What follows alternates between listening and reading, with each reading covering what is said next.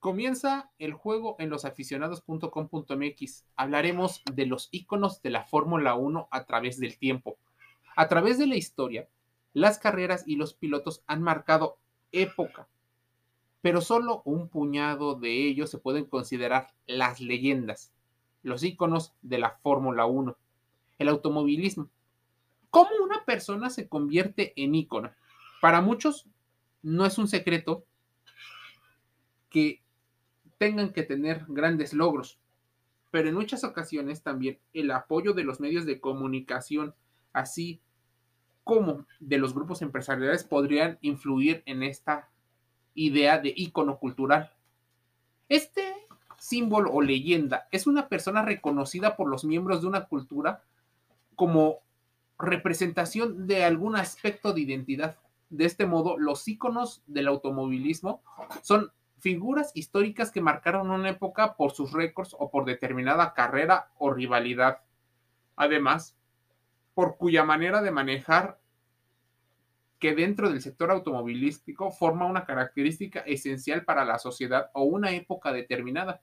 Los íconos de la Fórmula 1 a través del tiempo son personajes públicos que por su imagen personal y particular, así como su estilo a la hora de vestir, de hablar, de cuidar de su aspecto, de peinarse o incluso una gran cantidad de simbolismos, los hacen todo unos íconos para las campañas de marketing, los contratos millonarios con las empresas más importantes de los sectores que rodean a la Fórmula 1.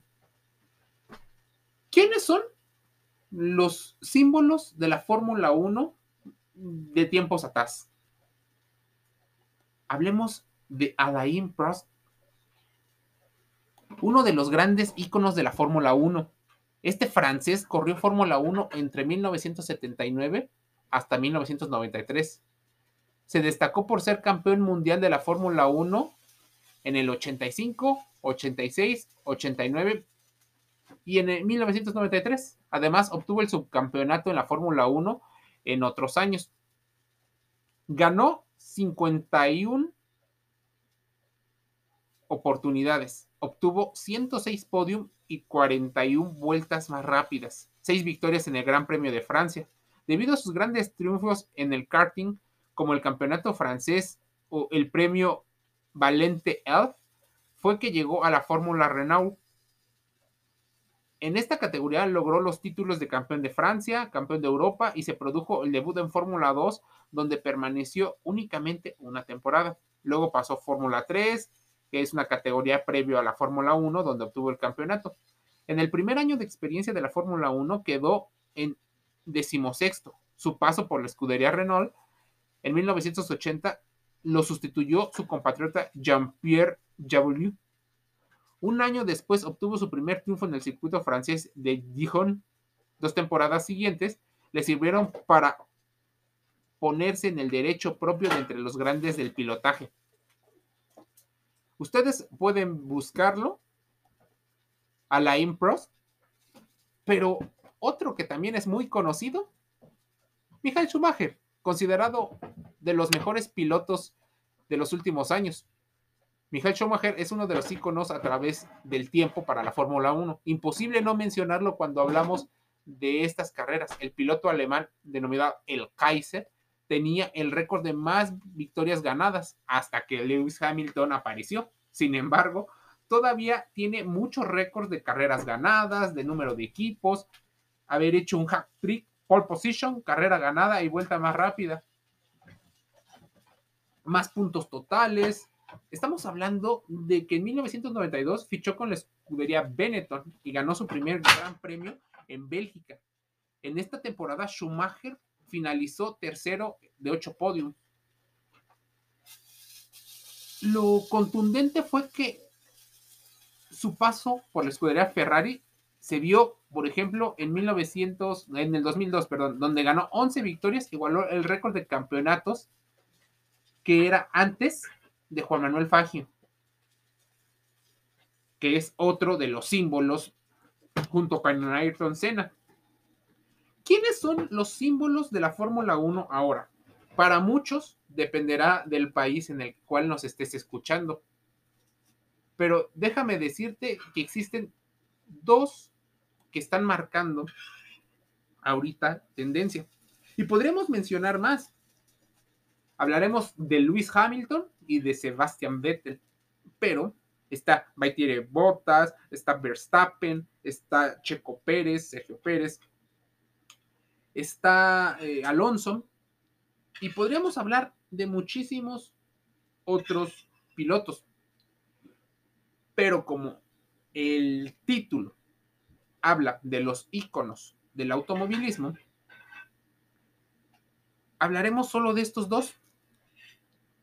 El artículo completo lo puedes escuchar en los, lo puedes leer en losaficionados.com.mx.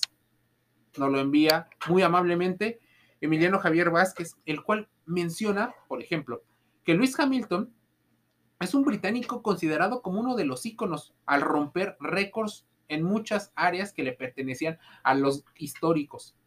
Hasta el momento, puede ser que la tecnología lo haya ayudado, pero cuando ves sus números, sabes que tiene un talento para ello. Actualmente tiene 106 victorias, 103 pole position, 57 vueltas más rápidas y 180 podiums. No es casualidad que sea uno de los mejores. Es más, probablemente al estar involucrado en el mundo de la moda con marcas como Hugo Boss, Tommy Hilfiger, lo vuelva aparte en un símbolo del streetwear. El Gran Premio de Sochi logró su victoria número 100 en grandes premios. Ahora bien, no solo es ganador de grandes premios dentro del autódromo. Los inicios de Hamilton en el karting marcan mucho de los éxitos que el británico logró alcanzar o ha logrado en la Fórmula A italiana. En la Winters Series Renal británica obtuvo un quinto lugar en su primer año y tercero, tercer lugar en su segundo año. O sea, ya de inicio empezaba a destacar. Ahora, años después, en la Fórmula 3 le permitió llegar al, GP2, la categoría antesala de la Fórmula 1, donde se adueñó del título con cinco victorias en su debut. Su manera de manejar, su ascendente escala a la cima, es un hombre que aún siendo moreno, y lo digo aún así, porque normalmente existe mucha discriminación en el mundo con respecto a la gente que tiene un tono de piel más oscuro.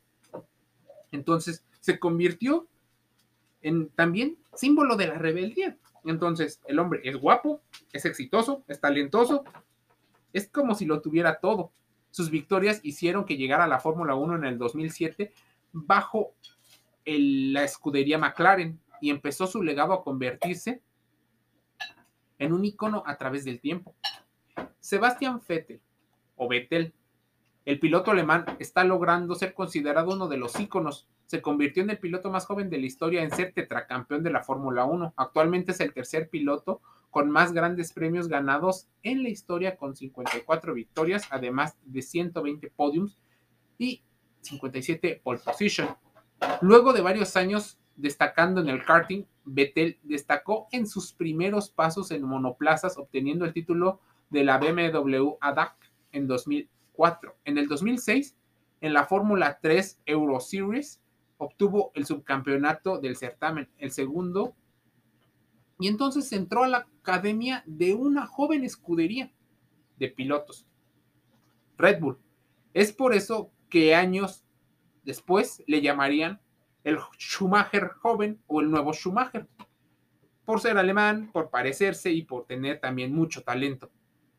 Quitándose ese nombre, en el 2007 la escudería BMW Sauber lo contrata para que sustituya a Robert Kubica, luego de su accidente en el Gran Premio de Canadá. Esto le debió la oportunidad que todo piloto necesita. Tristemente por Kubica, pero Vettel aprovechó, había talento detrás de él. Es el piloto más joven hasta la fecha en puntuar en Fórmula 1 a los 19 años con 349, casi 20 años. ¿Qué estabas haciendo tú a los 20 años? Él ya conducía un monoplaza que puede ir a más de 300 kilómetros por hora. Esto lo hizo en el Gran Premio de Indianápolis, en Estados Unidos. En el 2008, en el Gran Premio de Abu Dhabi, se proclamó campeón o el campeón más joven en todos los tiempos. Superó a otros íconos del deporte. Por ejemplo, superó al gran piloto Fernando Alonso. ¿Quieres ver todo este artículo? Métete a losaficionados.com.mx. También estamos en redes sociales y en los podcasts. Te envío un gran saludo.